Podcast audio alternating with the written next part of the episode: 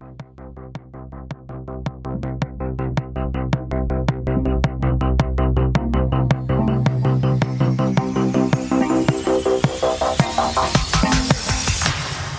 Und herzlich willkommen hier den Longtake Podcast mit einer weiteren Sonderfolge über, aber nicht mehr vom 63. Internationalen Filmfestival Thessaloniki. Das Festival ist zu Ende, ich bin längst wieder in Deutschland und mache mich nach dieser Aufnahme hier schon auf den Weg zur Eröffnung des Internationalen Filmfestivals Mannheim Heidelberg. Ich werde über einige der Filme sprechen, die ich auf dem Festival in Thessaloniki gesehen habe und über den großen Virtual Reality Wettbewerb des Festivals mit acht VR Experiences und 3D-Filmen. Aber lasst mich zum Einstieg eine Situation beschreiben, die ich so oder so ähnlich als Kritiker schon öfter erlebt habe, jetzt eben wieder am Mittwoch, den 9. November. Ich bin auf dem Weg zur ersten Vorführung des Tages und auf den Straßen herrscht eine komische Atmosphäre.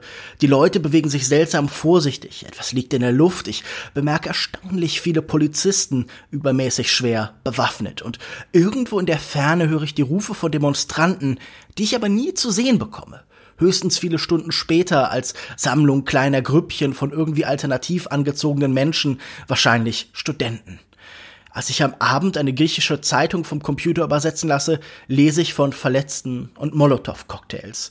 Es gab wohl schon am 22. Oktober größere Zusammenstöße zwischen Polizei und Zivilisten nach einem Konzert. Es geht primär um steigende Lebenserhaltungskosten und stagnierende Löhne. Nach Jahren von EU-Austeritätspolitik herrschen schlimme Zustände.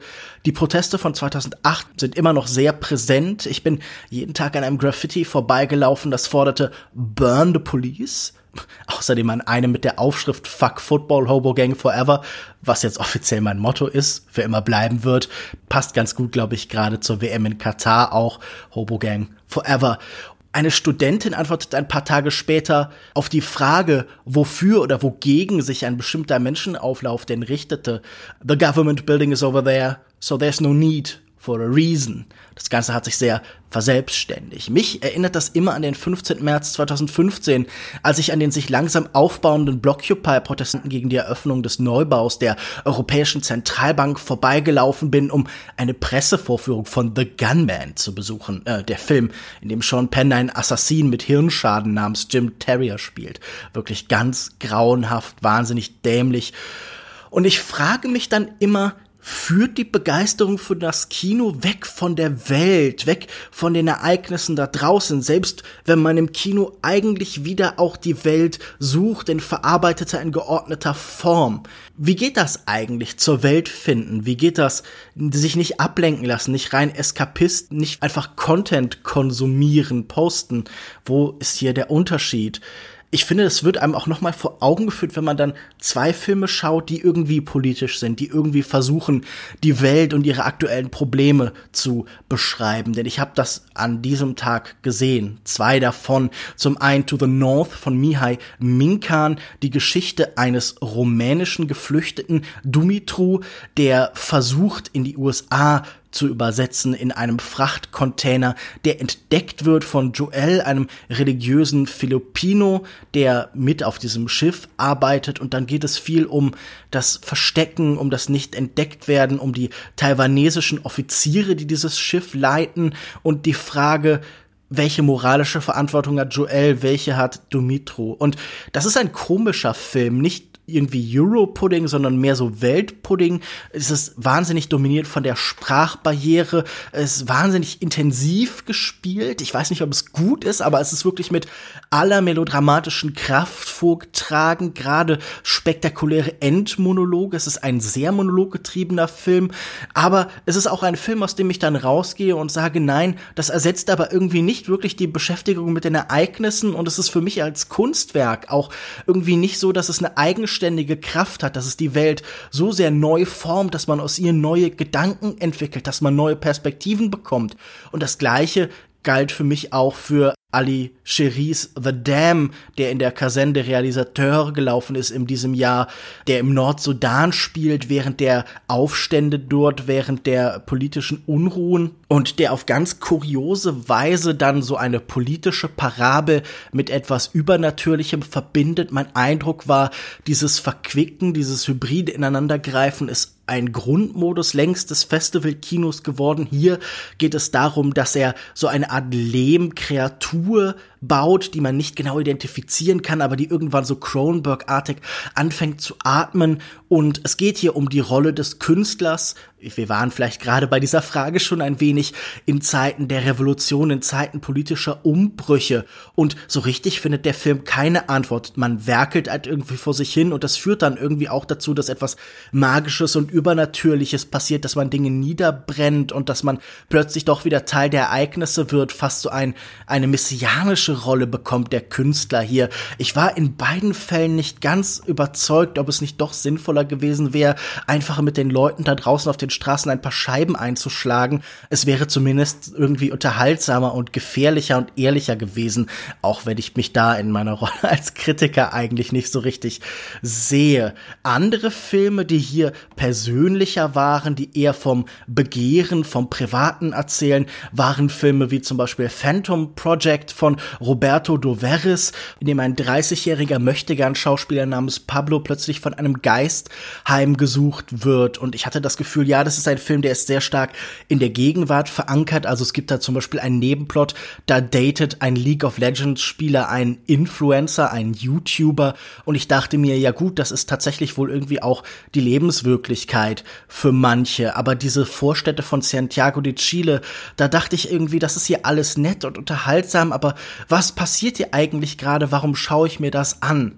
Und ähnlich ging es mir vielleicht auch bei Anne Ohrens Piaf, ein deutscher Beitrag. Die Regisseurin war vor Ort, der von Verwandlungen und von Begehren erzählt, von einer Foley-Künstlerin, die Soundeffekte machen soll für einen Werbespot, die das spontan irgendwie übernimmt und die dann plötzlich in so einen ja ein Abstieg in die Welt des Abstrusen, des Absonderlichen, des Magischen erlebt. Zwei Filme, die sich irgendwie für mich parallel anfühlten, in dass sie gleichzeitig sehr unmittelbar Welt beschreiben, aber eben auch nicht. Und allgemein diese Festivalsituation ist schon auch eine von so einer kleinen jetsettenden Elite, zu der ich jetzt in irgendeiner Weise eben, ob ich es will oder nicht, auch gehöre. Und ich merkte das auch an den vielen netten Leuten, die ich dort traf, die alle interessante, faszinierende Geschichten und Gedanken hatten. Also zum Beispiel war da eine Studentin, die gleichzeitig Philosophie und Fotografie studierte, mit der ich mich dann über Roland Barth und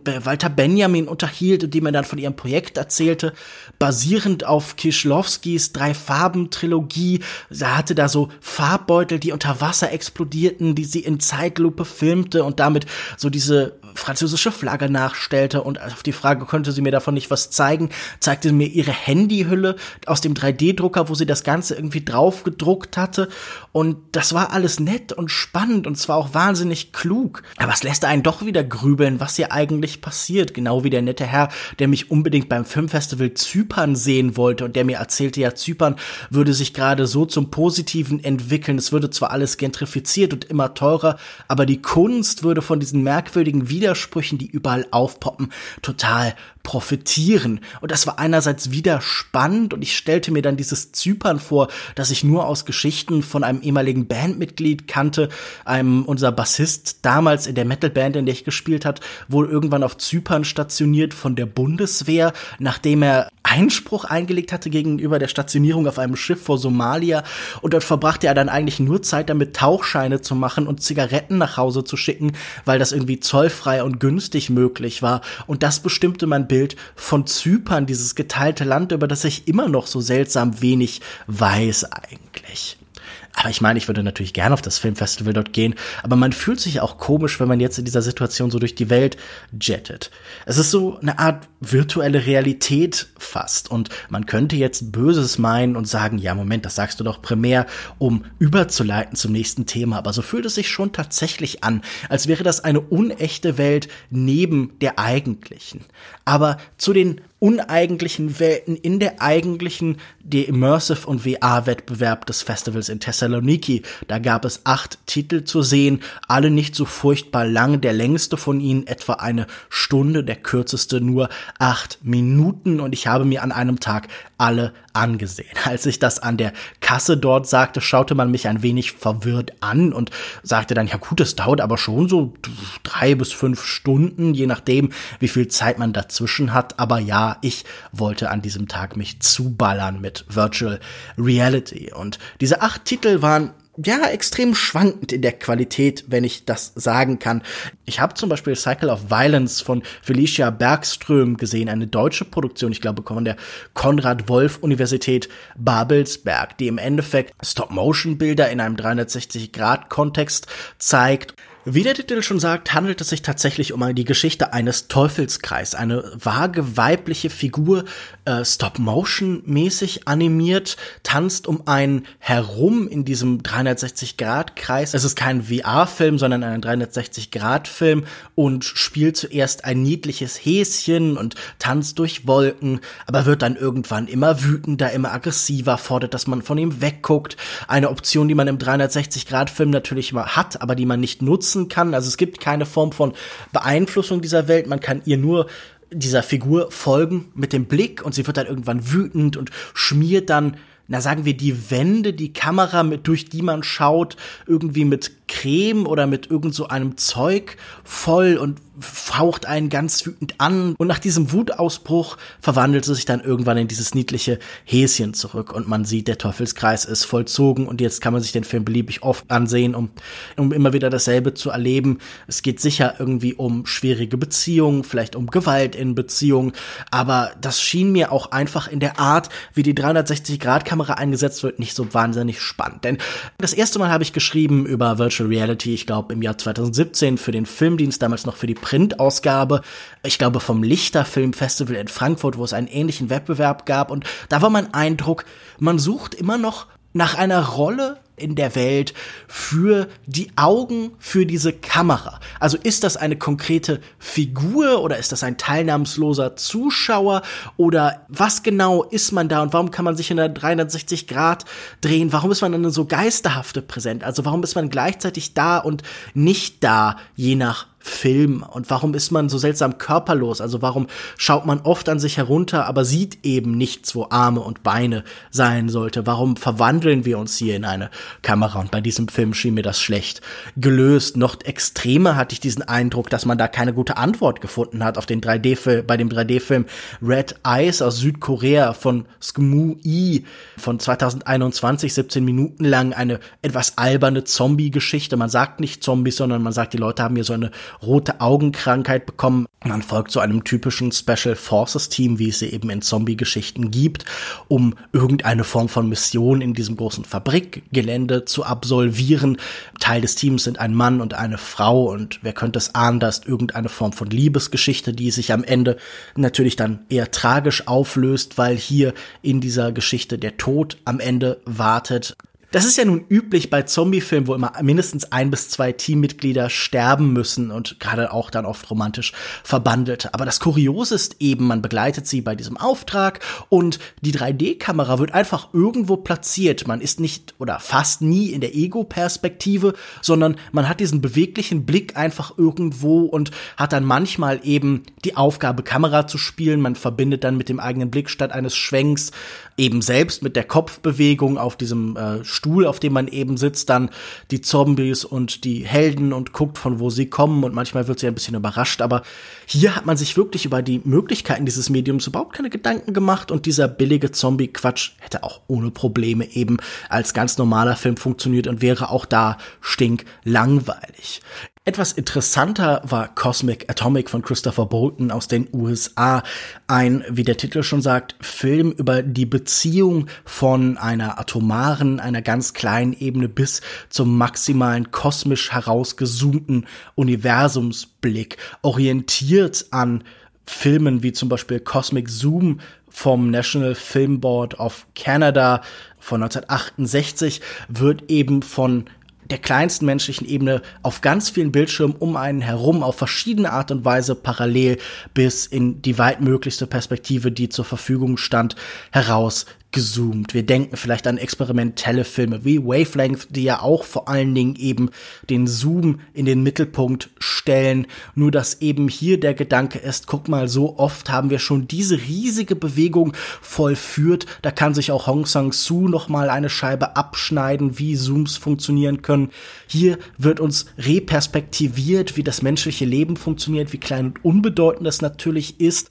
Wir denken vielleicht an die Geschichte, sagen wir, der Moderne, die ja auch damit zu tun hat, dass man plötzlich vom Eiffelturm oder aus dem Heißluftballon die Welt als neue Ordnung erlebt, dass man die Planquadrate von Feldern sieht und dass man Städte in ihrer Struktur erfasst und dass der Mensch plötzlich zur Architektur und Lebenserfahrung eine neue Perspektive bekommt. Und ich glaube, besonders lustig fand ich, dass es so am Ende, nachdem man diesen Zoom einmal ganz hinaus und ganz hinein eben erlebt hat, äh, eine kurzen, sagen wir, Epilog gibt, in dem wir alle Zitate genau dieser Bewegung sehen, also wo sie in der Popkultur vorkommt, etwa zum Beispiel bei Man in Black, wo ja dann irgendwie so lange aus dem Universum gezoomt wird, bis wir am Ende in dieser kleinen Murmel ankommen, wer sich noch an den großen Gag am Ende erinnert, das ist ja schon auch ein bisschen her. Oder bei den Simpsons, wo ja auch ein Couch-Gag damals war, ich glaube schon auch in, in einer frühen Staffel, irgendwie in den ersten zehn oder so, dass man herauszoomt aus äh, dem Haus der Simpsons und irgendwann dann auf einer molekularen Ebene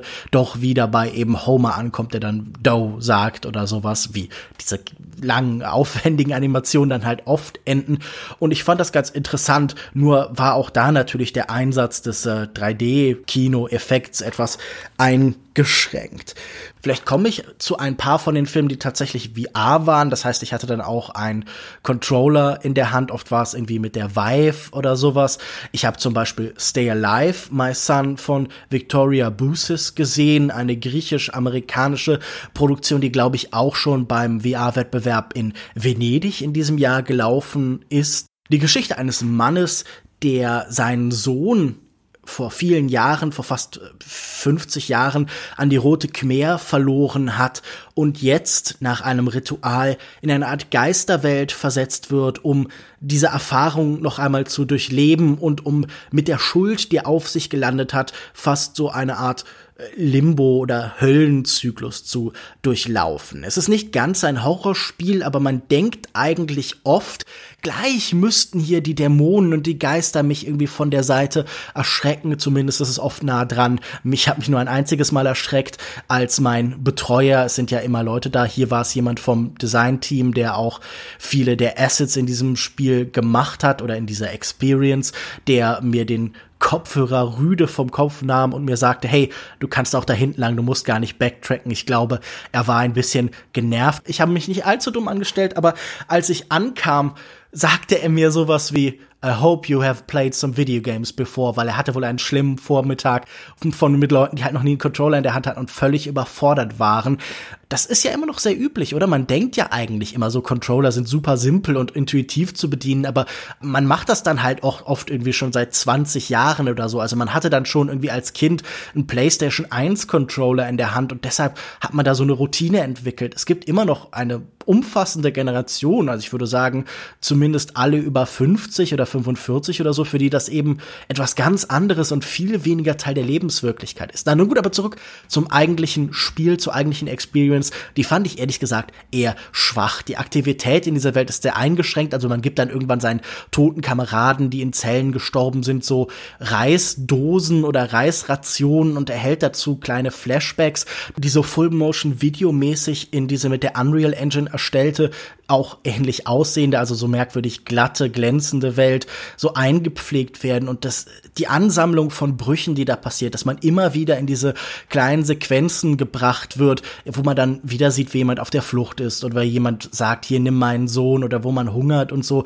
Das war ehrlich gesagt nicht besonders gut. Das war, als würde man durch eine Welt laufen und bekommt da die ganze Zeit so kleine Videoclips gezeigt und ich hatte schon auch das Gefühl, da war meine Distanz zur Welt, die ich erlebe, zu groß und ich hatte auch nie das Gefühl, dass passiert mir, sondern obwohl ich in die Ego-Perspektive versetzt war, spürte ich eine große Distanz zu dieser Figur und merkte da keine Beziehung eigentlich. Und ich merke auch, genau wie diese ganzen Walking Simulators, also wie zum Beispiel sowas Journey für die PlayStation oder so, habe ich das Gefühl, das einzige Ausdrucksmittel, das einzige Ziel, das diese Spiele oder diese Experiences haben, ist so ein Hin bewegen zur Erhabenheit. Also ich glaube, so ein Spiel wie Journey zum Beispiel zeigt einem am Ende dann große, visuell aufwendige Welten und es glitzert und glänzt alles irgendwie der Sonnenlicht und es ist ein bisschen Natur da und dann denkt man, wow, das sieht ja spektakulär aus. Und auch hier gibt es dann irgendwann später fliegende Tempel und dergleichen und ich muss sagen, das affiziert mich einfach nicht in geringster Weise, sondern ich fühle mich sehr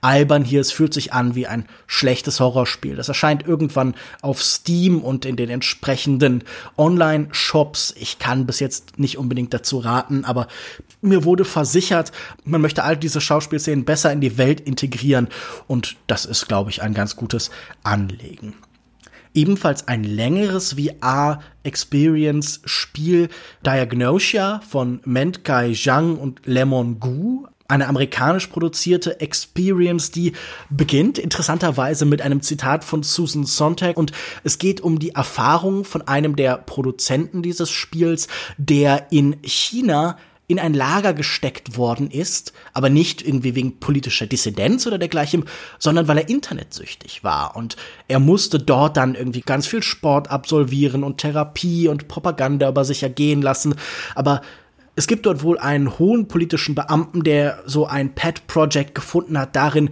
ganz viele Jugendliche auf den rechten Pfad zu bringen. Das hat natürlich auch ganz viel dann mit Vorstellungen von Dekadenz oder von zu weiblichen Männern zu tun oder so. Es ist auf jeden Fall eine schwierige Situation und wir erleben dann steuerbar, man läuft eben mit dem Blick und kann so springen durch diese Welt ja, durch dieses Lager und redet mit anderen Patienten, die so geisterhaft erscheinen und schaut sich ein bisschen die Umgebung an und bekommt dann auch so einen geisterhaften Lauf. Man läuft dann mit diesen Sporttreibenden so ein bisschen herum und erfährt einfach so ein bisschen, wie das wohl damals war und endet dann schließlich im Büro des Hauptdarstellers, der heute sich immer noch damit beschäftigt, können dann einige Clips von den tatsächlichen Beamten im Fernsehen in Nachrichtensendungen sehen und vor allen Dingen dieses ganze Büro von ihm hat er digital digitalisiert und ich finde es spannend, wie selbst in der virtuellen Welt mein erster Impuls ist, zu Bücherregal zu, zu gehen und zu schauen, was er da stehen hat und war da so, oh, Rossien, das habe ich auch irgendwo das Buch, hm, diese Titel kann ich nicht lesen, das ist auf Chinesisch, aber es ist eben ganz interessant. Man kann irgendwie auch sein Handy benutzen und dergleichen. Ich hatte nicht das Gefühl, dass wahnsinnig viel über Illness as a Metaphor, das Susan Sontag-Thema irgendwie erzählt worden ist, sondern nur, dass es ja so eine Aufklärungsgedanke vielleicht wie bei Stay Alive, My Son, der auch mit Text Texttafeln endet und man merkt, dass die VR-Welt auch voll von dieser kuriosen Didaktik ist, die manche journalistische Inhalte heute definieren. Ich hatte auf jeden Fall oft das Gefühl, hier belehrt werden zu sollen. Weniger so bei From the Main Square von Pedro Harris, auch eine deutsche Produktion, äh, der Gewinner, glaube ich, im Endeffekt auch des Wettbewerbs. Ähm, er verbindet so eine Art animierten 3D-Film mit ganz geringen interaktiven Mitteln man steht zu Beginn auf dem zentralen Platz von dem, was später mal eine Stadt werden sollen, und um einen herum erbaut sich langsam eben genau dieser namenlose Ort, besiedelt von einer ethnischen Mischung aus dem, was eine weiße Mehrheitsgesellschaft scheinbar ist und ethnischen Minderheiten. Und man dreht sich eben in dieser 360-Grad-Welt im Kreis. Man hat ganz kleine Interaktionsmöglichkeiten. Also man kann manchmal, wenn da etwas entsprechendes aufpoppt, äh, so einen Interaktionsbutton den drücken und dann läuft irgendwie ein Hund weg oder ein Mann sprüht irgendwo an eine Wand Graffiti. Und wir sehen eben, wie hier von, sagen wir, einem mittelalterlichen Szenario aus man sich immer weiterentwickelt, wie die Stadt wächst, Gebäude. Jedes Mal, wenn man sie wieder anblickt, sind noch ein bisschen größer, irgendetwas wird da öffnet, vielleicht auch ein Labor, in dem seltsame Experimente gemacht wird. Wie so oft arbeitet hier das VR-System damit, dass man eben nicht alles erleben kann, sondern dass man eben versucht, ganz viele kleine Geschichten so in der Welt zu verteilen, so wie ein Tati-Film vielleicht, wo man ja auch immer gleichzeitig so tausende Ereignis hat und man wimmelbildartig sucht man dann aus, welches man sich davon gerade anschaut. Hier läuft es leider in relativ klischierten Faden. Ihr werdet es mir nicht glauben, aber irgendwann rutscht das Ganze hier nach und nach in den Faschismus ab. Das Sicherheitsbedürfnis so einer bürgerlichen Mittelschicht, verkörpert vor allen Dingen von so einem großen Wohnblock, wird immer aggressiver. Irgendwann wird von ihnen der Typ, der da Graffiti dran gesprüht hat, einfach erschossen und sie hissen die Flaggen des Diktators, der schon eine Weile von sich reden macht. Und es ist schon ganz amüsant, wie wir dieser zunehmenden Eskalation beiwohnen, die dann in so einer Art Atomexplosion endet und danach bleiben nur noch die Trümmer dieser kleinen Menschheit zurück und wir sehen eine Gestalt mit einer VR-Brille auf dem Gesicht, die durch die Trümmer läuft und nicht ganz mitbekommt, was passiert ist. Auch etwas, das ganz gut zum Thema dieser Sendung, dieser seltsamen Beziehung zwischen Wirklichkeit und Kino nochmal irgendwie, oder sagen wir in diesem Fall Wirklichkeit und Virtual Reality, nochmal etwas beizutragen hat. Aber ja, ganz ganz amüsant, ganz niedlich animiert. Es gibt auch so einfach Details wie, da ist ein Zoo, in den immer neue Tiere gebracht werden und irgendwann brechen die aus und man sieht genau diese Tiere sich in der Welt verlaufen. Und es gibt auch so eine Echsengestalt, die wir manchmal in den Bergen äh, in der Ferne sehen und irgendwann ist sie zu Godzilla-Größe herangereift und zerstört den großen Wolkenkratzer, den wir auch über die Jahre hinweg heranreifen sehen. Und es ist schon eine ganz lustige Erfahrung, einfach diese viele Gleichzeitigkeit, die irgendwann die Grausamkeit all dieser Entwicklung eben herausarbeitet. Ähm, für mich auch sicher einer der besseren Filme hier. Ganz scheußlich fand ich noch einen interaktiven Film, Seeds of Life von Christine Saab und Leto Mead aus Großbritannien, schon 2021 gedreht, äh, entstanden, äh, sieben Minuten lang nur und ähm, man schwebt quasi frei im Weltall, immer auf seltsamen Steinplattformen. Um einen herum tauchen so, wie der Titel schon sagt, Samenkörner auf. Ich habe mich für die Steuerung mit Blicken entschieden. Das heißt, man guckt die an und irgendwann werden die dann zu seltsamen Lichtpfaden und man bahnt sich dann so seinen Weg durchs Universum, bis man bei so drei Wächterfiguren ankommt. Auch bei denen aktiviert man wieder Samenkörner und danach wacht man in so einer Art Wald auf, umgeben von Hirschen und Hasen.